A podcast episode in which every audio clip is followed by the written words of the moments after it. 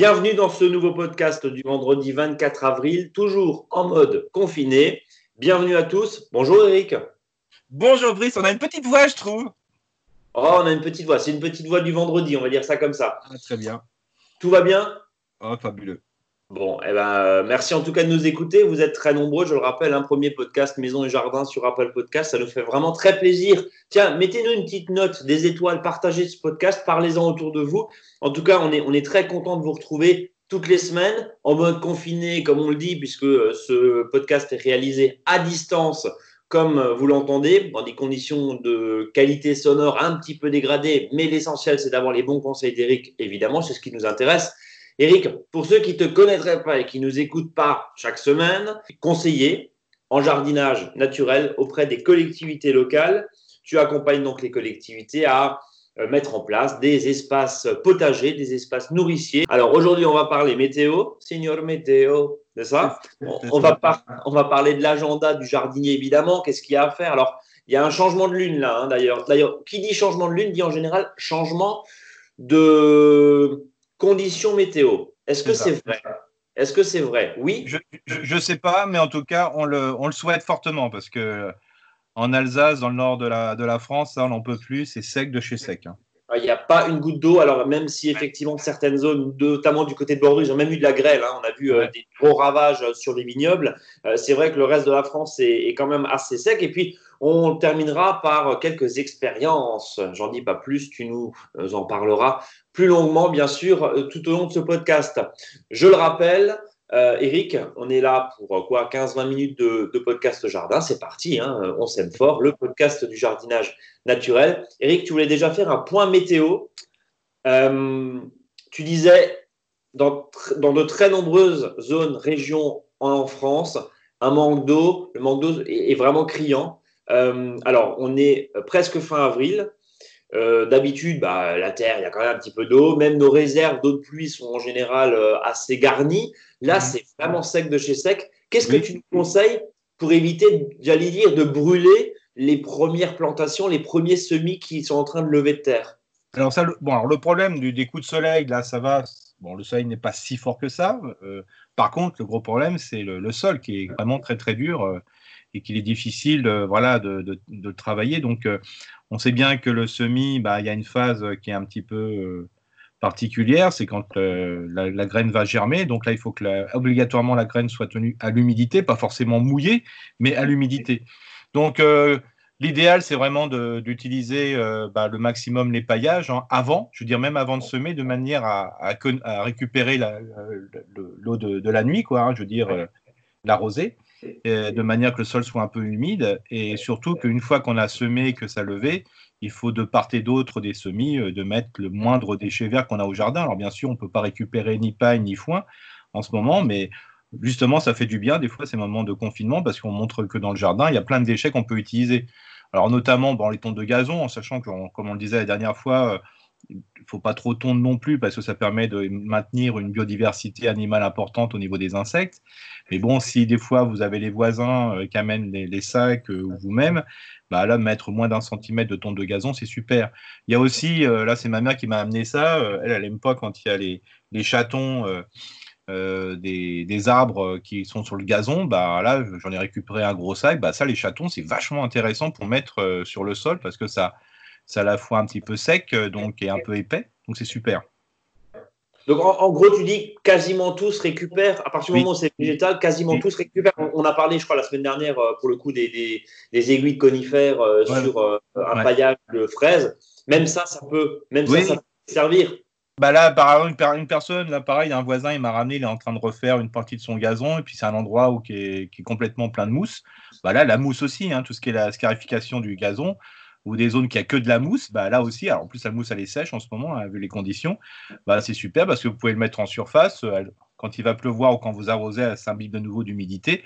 En sachant, si vous mettez de la mousse sur un potager, il n'y aura pas de mousse qui va se développer sur votre potager parce que les conditions de vie ne lui correspondent pas.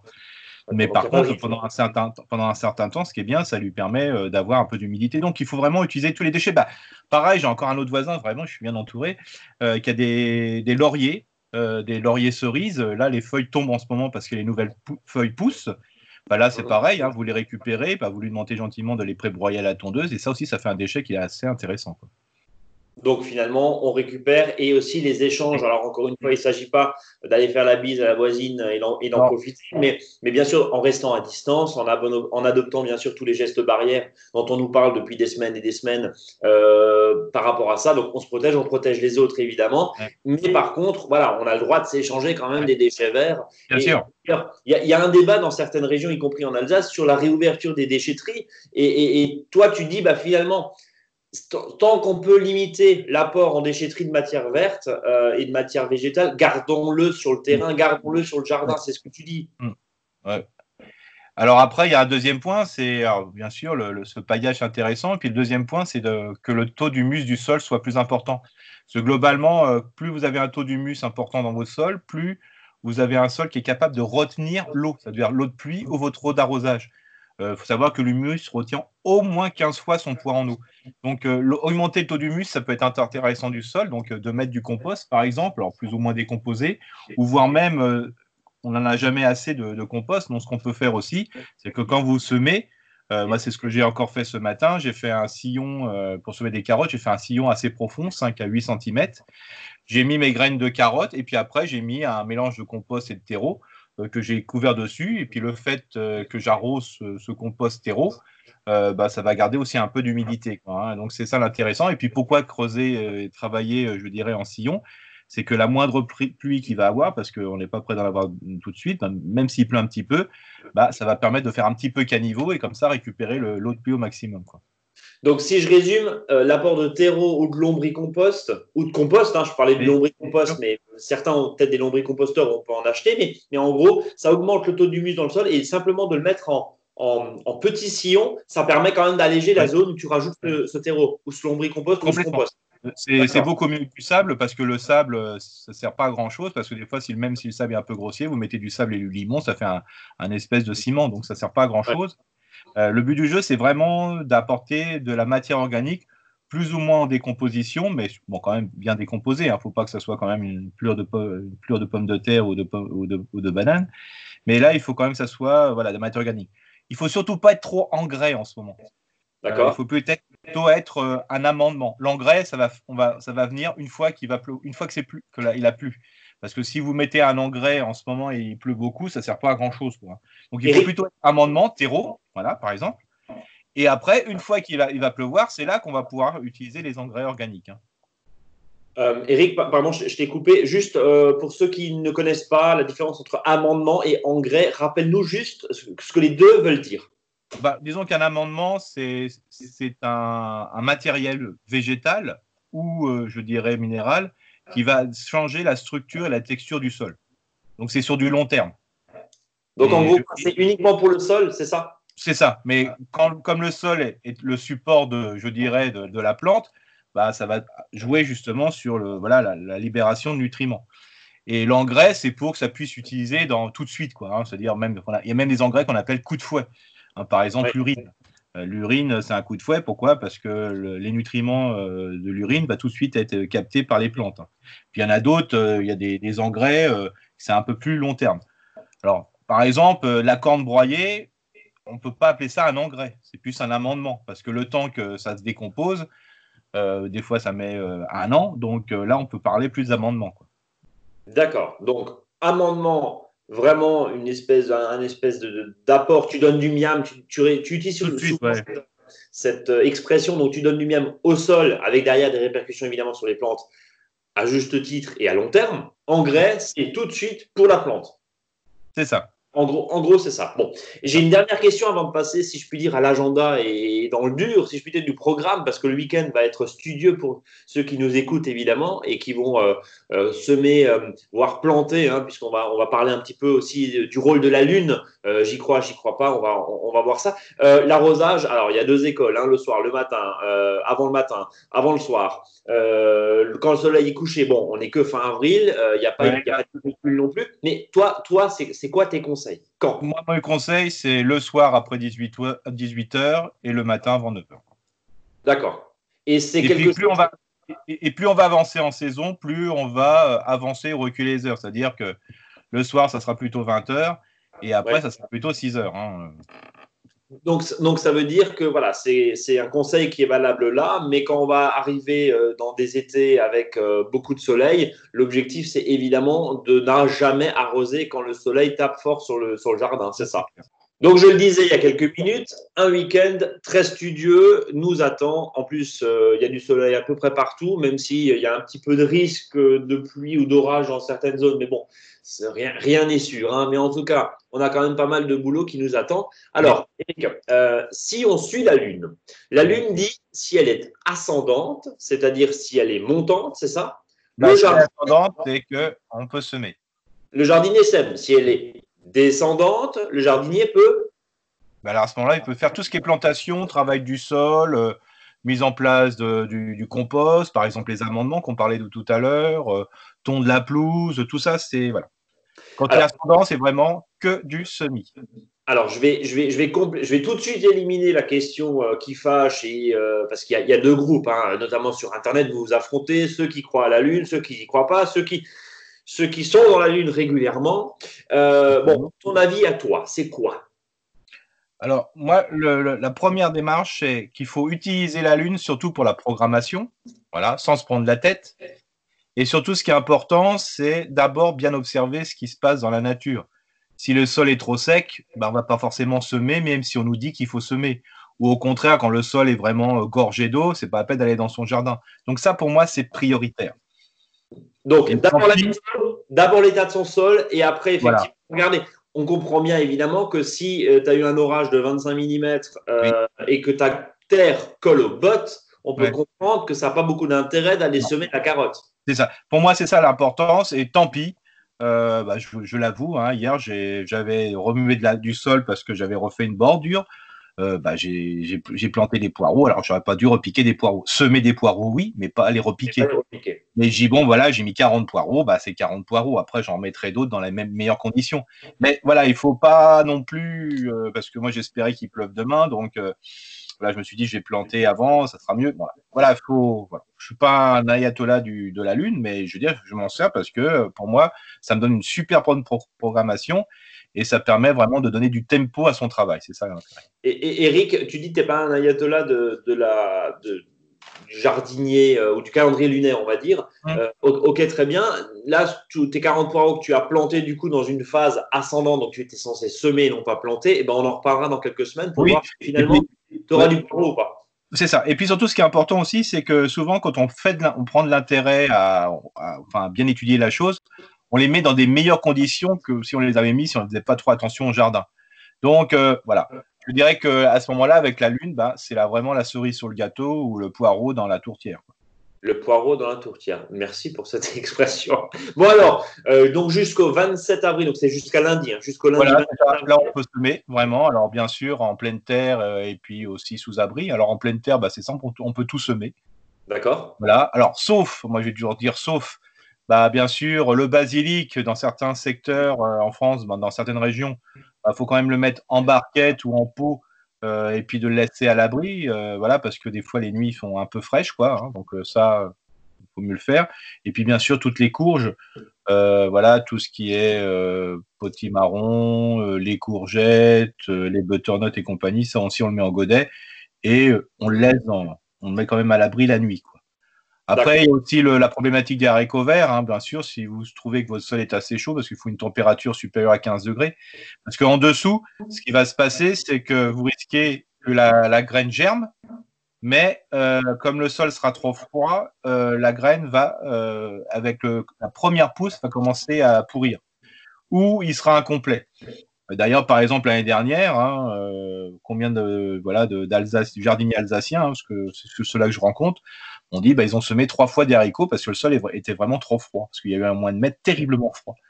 Donc c'est pour ça que des fois il faut mieux attendre, ou si vous le faites, euh, ce que je vous conseille, là, si vous faites un semis de haricots verts et que vous êtes un peu plus au nord, c'est de semer de vos haricots verts. Alors bien sûr, il ne faut pas les enterrer hein, complètement, hein. il faut vraiment qu'ils restent bien en surface, un centimètre de terre dessus, pas plus. Hein. Mieux vaut les buter après. Mettre des cajots dessus et mettre un plastique, parce que ça c'est important. Parce que souvent les jardiniers, ce qu'ils font, ils mettent le plastique sur le sol. C'est bien, mais ce qu'il y a, c'est qu'il n'y a pas assez d'air.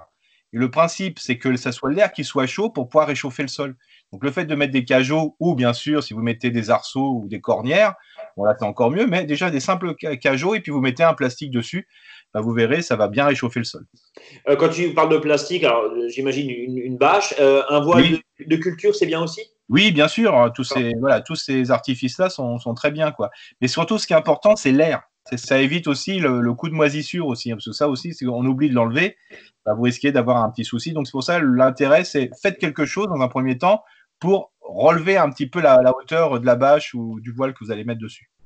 Donc, on a vu euh, tout, hein, les betteraves, les carottes, les blettes, les céleris. Euh, bref, on peut semer absolument tout. Euh, tu, nous disais la semaine dernière aussi les engrais verts, les prairies fleuries. Alors, rappelle-nous juste à quoi sert un engrais vert. Alors, on en parle régulièrement et pardonnez-nous si vous nous suivez chaque semaine, on a tendance à se répéter, mais c'est vrai qu'il y a des auditeurs qui nous découvrent ou en tout cas qui n'ont peut-être pas forcément encore en mémoire ce qu'on s'est dit il y a 15 jours ou 3 semaines. Euh, rapidement, l'engrais vert, ça sert à quoi? Bah, Oui, donc le l'engrais vert, c'est une couverture végétale d'un sol qui est fait avec une plante qui pousse en principe rapidement. Alors l'engrais vert, ça peut être euh, un engrais vert type, euh, par exemple la moutarde, la facélie, hein, qui sont des plantes vraiment, euh, ou du trèfle, ou voilà, qui sont vraiment des plantes qui sont faites pour ça, qu'on achète pour ça. Ou l'engrais vert, ça peut être des fois, si vous avez plein de graines de salade que vous avez récupérées l'année dernière suite à la montaison des, salades, bah, vous pouvez vous en servir aussi cette salade comme engrais vert. après, le, la salade, vous la mangez ou vous la mangez pas? Le but du jeu, c'est que le sol soit occupé. Je vous donne un exemple. J'ai planté mes pommes de terre euh, voilà, au bon moment. Euh, et moi, je les bute tout de suite. Euh, bah, entre les, rangs de pommes de terre, donc la partie basse, bah, j'ai semé, des épinards. Alors, les épinards, j'en ai semé au moins 15 à 20 mètres. Donc, je vais peut-être pas manger 15-20 mètres d'épinards. Mais au moins, ça va me servir d'engrais vert entre les rangs des pommes de terre que j'ai séparées de 70 cm. Et concrètement, tu vas en faire quoi après? Bah après, je vais le broyer, ça me fera mon paillage pour mettre euh, là. une partie je, de consommer, bien sûr. Et, euh, et l'autre partie, ça me fera mon, mon paillage au sol. D'accord. Alors j'ai vraiment semé beaucoup parce que c'était des, j'ai récupéré des paquets de graines dont la date était passée de deux ans. Donc euh, je verrai ce que ça donne. Autre question, les prairies fleuries. Alors on voit ces mélanges en, vente un peu partout. Tu, aimes assez euh, ce genre de, mélange parce que ça permet d'attirer vraiment les abeilles. oui. bah, en gros, plutôt que s'embêter à planter des massifs, etc. Allez, un petit coup de, prairies fleuries, de semences, de semences mellifères ou ce genre de choses, et on est tranquille pour l'année. Voilà, je, je donne deux, exemples. Hein. Euh, j'ai ma maman qui a enlevé, euh, enfin, a coupé les branches de ces tuyaux qui étaient morts, quoi. Donc, il reste plus que les troncs. Donc, il reste à peu près un mètre de sol entre la clôture et le gazon. Euh, voilà, je, moi, je vais les couper à cet automne. Mais en attendant, ben, sur les, les, 30 mètres de haie enlevés, enfin, il reste plus que les, cadavres de, de, troncs, hein, des troncs secs. ben là, on a semé une prairie fleurie. Donc, ça va améliorer la qualité de sol et ça va permettre quand on va vouloir planter quelque chose à l'automne ou pas. Mais en tout cas, ça va améliorer la qualité du sol et en plus, ça va faire venir la biodiversité. Et mon deuxième exemple, c'est euh, j'ai gardé euh, des panais que je n'avais pas récoltés pour qu'ils puissent monter en graines pour récupérer les graines pour 2021. Euh, dedans, j'avais repiqué des blettes. Bah, voilà, sur cette lignée-là, bah, ça sera ma ligne, je dirais, un peu de, fleurs et compagnie, que ce soit des fleurs de blettes ou des fleurs de, panais. Mais là aussi, j'ai semé une prairie fleurie. Comme ça, ça me fait un ensemble dans mon jardin, ce qu'on appelle chez les professionnels la bande florale. Et il faut savoir qu'une bande florale d'un mètre a une action sur 15-20 mètres de part et d'autre de cette bande florale pour lutter contre les insectes, euh, je veux dire, ravageurs. Donc, donc, ça veut dire que, alors bon, après, il faut, faut, éviter de se faire piquer aussi quand on va récolter les, les dire les poireaux, oui, mais on en parlait tout à l'heure, mais les haricots ou dans son jardin. Mais bon, en général, quand il y a à butiner, les abeilles. bah non, moi, je suis là dans les, voilà, dans les fleurs de chou que j'attends pour euh, que couper pour mettre mes, mes courges. Je veux dire, je suis dans les abeilles. Quoi. Il n'y a, pas une qui pique. Hein. Je veux dire, ils sont tellement occupés à manger que vous passez, bien sûr, si vous les chopez dans la main, c'est sûr. Mais là, franchement, euh, quand ça bouffe, c'est un peu comme nous. Hein. Quand on bouffe, euh, on s'en fiche ce qui se passe à côté. Hein. D'accord. Ouais, surtout nous deux. Surtout, enfin, moi. Surtout nous deux, Eric. Je, suis assez d'accord avec toi. Alors, euh, on va passer justement au, programme du jardinier qui, lui, qui l'attend, qui nous attend à partir du mardi 28. Donc, à partir du mardi 28, la lune est descendante. Donc, c'est le moment. Et là, ça tombe bien parce qu'après, il pourra travailler jusqu'au 10 mai, parce que comme ça, il y a deux ponts, mais quoi qu'en confinement, les ponts, c'est tout le temps. Mais euh, il faut savoir que là, c'est bien parce qu'il faut planter. Alors, planter, euh, là, il y a vraiment beaucoup de choses à planter parce que tout ce qu'on a parlé auparavant, on pouvait le faire en, godet, euh, je veux dire en plaque de semis, ou voilà. Et ça permet de repiquer, par exemple, en mini-motte, euh, ce qu'on a fait, par exemple, tout ce qui est bête, les blettes, les betteraves rouges, les laitues, voilà. Donc là, c'est le bon moment. en pleine terre, on peut tout vraiment repiquer, voilà, facilement. Alors, bien sûr, les seins de glace, c'est pas maintenant. Alors, je sais que dans le nord de l'Alsace, euh, le nord de la France, euh, c'est le 11 et 13, au 13 mai. Euh, souvent, ben, tout ce qui est sensible au froid, on les plante pas. C'est-à-dire tout ce qui est tout ce qui est courge, tout ce qui est tomates, aubergines, courgettes et compagnie. Donc ça, si on veut le mettre en pleine terre, on attend le, le, ces voilà de glace. Donc c'est pour ça. Par contre, on peut repiquer sous tunnel ou vraiment dans des zones qui sont vraiment bien protégées des coups de froid, on peut déjà euh, repiquer à partir euh, du 1er mai dans la partie nord de la France les tomates, les aubergines, les courgettes et compagnie. Ouais, et puis sous serre, évidemment, ça on peut le faire. Il n'y a pas de souci, là, on peut le faire directement. Par contre, s'il faut encore attendre 15 jours, 3 semaines avant de, planter, hein, si on plante après le 13 mai, ça vaut le coup pour ceux qui ont déjà acheté les aubergines, les poivrons, voire les tomates, de les mettre dans des godets plus grands. Et idem pour les gens qui le font eux-mêmes. Quoi. Les repiquer. Ouais, ça vaut le coup. Ouais. Je veux dire, même, euh, euh, voilà, moi, je fais, je fais une toute petite partie de mes céleris, j'achète le reste, hein, céleri branche et céleri rave. D'accord. Euh, bah, là aussi, je les ai achetés, ils sont petits, chez mon horticulteur adoré. Et ben là, je vais même repiquer dans des godets les 36 céleris que j'ai achetés, de manière à, pouvoir, à les faire grossir, et puis ça permettra d'apporter du compost. Et ben après, je les repiquerai plutôt vers le 15 mai, voilà, je regarderai par rapport à la Lune comment ça se passe. Plutôt après cette partie-là, comme ça, je suis sûr que le feuillage ne risque pas de prendre un coup de froid parce que on a déjà vu, surtout par exemple l'année dernière, un coup de froid terrible au début mai. Quoi. Et on va rappeler évidemment que le fait de planter des plants qui existent déjà, déjà, bah, on ne s'embête pas, si je puis dire, encore une fois, je mets, des grands mots parce que euh, ça peut être un plaisir aussi de semer ses poireaux, ses choux, etc. Mais les jardinières, les jardinières, pardon, les jardineries, les horticulteurs sont ouverts, donc ils ont besoin de vos, de vous, chers clients, pour pouvoir euh, bah, se débarrasser et, vendre la production, parce que c'est plusieurs mois évidemment de production. même si vous n'avez pas fait vos tomates, etc. Bah, allez les soutenir en, achetant leur production, parce que sinon ça partira à la poubelle. Faut le rappeler. Hein, on est, on est puis je vais, vous donner des prix. Hein. Euh, vous avez vous achetez 53 poireaux, c'est dans les entre 3 euros et 4 euros. Voilà, donc c'est pas très cher du poireau. Et quand vous achetez des salades, c'est souvent 20 centimes, 20, 25 centimes. Et les céleris, c'est 30 centimes du pied. Donc si vous mettez 10, euh, 10 céleris raves, par exemple, hein, c'est quand même euh, voilà, quelque chose qui est important. bah, 10 céleris raves, ça vous fait 3 euros. Bon, ça, ça doit aller, quoi. Ça doit aller, effectivement, et encore une fois, vous faites un. Alors, bien sûr, on peut, on peut bien sûr les semer si on aime ça, mais, mais là, l'idée, c'est aussi peut-être de renvoyer, au lieu d'acheter euh, euh, au lieu d'acheter autre chose, euh, par exemple un dernier pot de fleurs ou je sais pas un nouvel arrosoir, bah pourquoi pas se dire voilà on, achète cette année un petit peu de plants parce qu'encore une fois ces jardineries, ces horticulteurs ont besoin de nous tous mm. pour pouvoir continuer et sauver leur entreprise pour la plupart parce que le végétal il n'attend pas et, malheureusement le plan de salade on va pas pouvoir leur servir en 2021 on est d'accord Eric Tout à fait. Hein. Et puis pour finir au niveau quantité parce qu'on dit voilà, on a des fois des petits jardins mais si vous avez par exemple une ligne de 5 mètres 5 bah, mètres, ça fait quand même 11 euh, céleris, vous pouvez planter. Et 11 céleris et 10 salades, parce que comme vous vous séparez de, je dirais, de 5, 50 cm les céleris, euh, bah, vous mettez une salade au milieu. Et encore, sur les côtés, vous pouvez semer des radis. Donc, ça veut dire que sur 5 mètres, vous allez utiliser un demi-paquet de radis. Euh, vous allez planter 10 salades et 11 céleris. Donc, même sur 5 mètres de long, vous voyez, vous pouvez faire quand même des choses très intéressantes. Et bien sûr, les, les, radis, vous les manger dans les 3 semaines, les 6 semaines, les salades. Et puis, les, bon, bien sûr, les céleris, ça sera plutôt à partir du mois de septembre, octobre.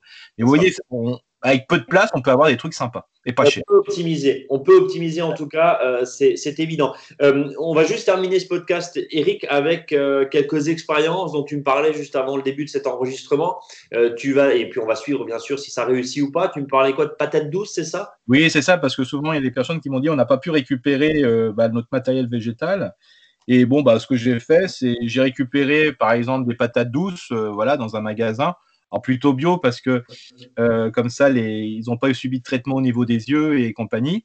Et donc là, j'ai coupé mes patates douces euh, en 3-4 morceaux parce que souvent elles sont monstrueuses et je, et je les ai commencées à l'eau. C'est-à-dire que dans un récipient, je fais baigner mes patates douces sur à peu près une, je mets 3-4 cm d'eau. Et là, commencent à arriver les racines. Et comme ça, je pourrais les repiquer par la suite dans de la terre ou voir directement euh, en place. Pareil, j'ai fait aussi une expérience euh, avec des trucs pas chers du tout parce qu'ils commençaient à flétrir. Euh, c'est donc ce qu'on appelle les capucines tubéreuses. Donc là, c'est pareil, bah, ça coûte pas cher, souvent moitié prix ou pas grand chose, ou même vous pouvez les récupérer parce qu'ils sont flétris et pas achetés. Moi, je les ai récupérés, bah là, ils sont en train de pousser tranquillement et j'aurai des, euh, voilà, des, je dirais, des capucines tubéreuses. Et pareil pour l'ail, hein, l'ail, ben, j'ai récupéré de l'ail qu'on peut acheter voilà, euh, tout facilement, du bel ail, euh, comme ça, le plus beau, et puis j'ai planté les gousses et ça pousse très bien.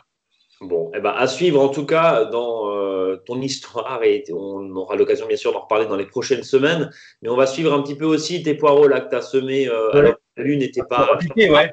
Ouais, pour, pour voir, t'as piqué par contre, t'as as replanté. On va voir un petit peu comment, comment tout ça se, se comporte. Et puis, bien sûr, on aura l'occasion d'en reparler dans, dans, ce podcast. Eric, on a fait le tour? Bah là, je crois que voilà, tout le monde est bien occupé. Hein.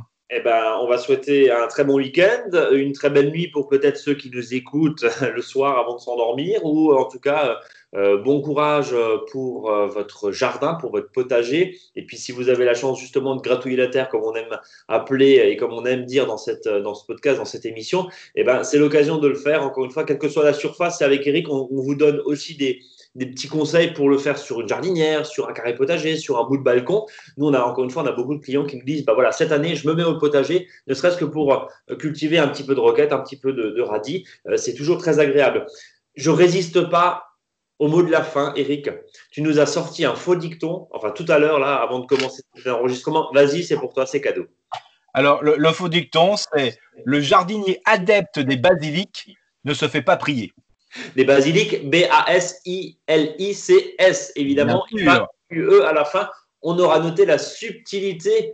On aura noté la subtilité de, euh, de ta petite, euh, allez, de ton petit dicton. Eric, on a fait le tour? C'est parfait. Merci beaucoup. On se donne rendez-vous la semaine prochaine? Oui, en forme en forme, évidemment. En attendant, allez, notez-nous sur les applications, partagez. Abonnez-vous aussi à notre newsletter une newsletter tous les vendredis avec les précieux conseils d'Eric, évidemment, et puis bah, écoutez aussi les autres podcasts. En tout cas, prenez bien soin de vous, faites attention à vous, bien sûr, et prenez soin de votre jardin, jardinez bien. Salut Eric. Salut Brice.